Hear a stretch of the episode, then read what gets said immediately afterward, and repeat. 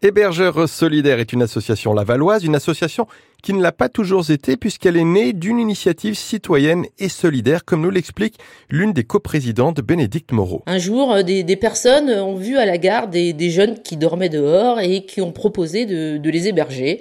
Voilà, donc c'était un ou deux jeunes. Et de fil en aiguille, euh, ils ont tendu le réseau euh, à leurs amis en en parlant autour d'eux. Et puis après, il y a un petit groupe Facebook, WhatsApp qui s'est créé. On recevait un message sur ce groupe le soir en disant, tiens, voilà, il y a un jeune ce soir, il n'y a pas de il dort dehors, est-ce que quelqu'un peut l'héberger?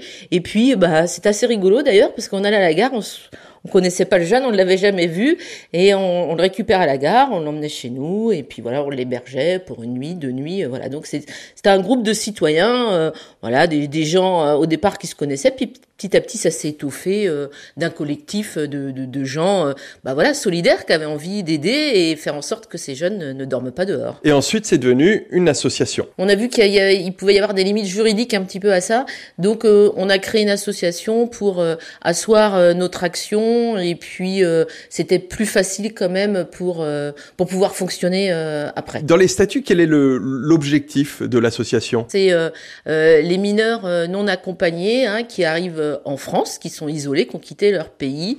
Eh bien, ils arrivent et voilà, quand ils, quand ils arrivent, ils sont soit déposés par le commissariat, soit France Terre d'Asile ou par les associations, et ils sont orientés vers les services de la protection de l'enfance du département c'est euh, le département qui a charge d'évaluer ces jeunes, c'est-à-dire qu'ils vont euh, les, interviewer sur leur parcours, s'ils ont des papiers, euh, ils donnent leurs papiers, et donc ils vont décider si ce jeune est mineur ou majeur, et s'il est mineur, d'avoir une assistance éducative. Donc s'il est mineur, il est pris en charge par la protection de l'enfance, et s'il est reconnu majeur, c'est là où on va intervenir. Parce que ce jeune-là, il a le droit de refaire un recours devant l'instant judiciaire, devant le juge des enfants. Et ce jeune-là, pendant ce laps de temps, à partir du moment où il est évalué majeur par les services du département, et euh, la convocation chez le juge des enfants, eh ben ce gamin-là, il dort dehors.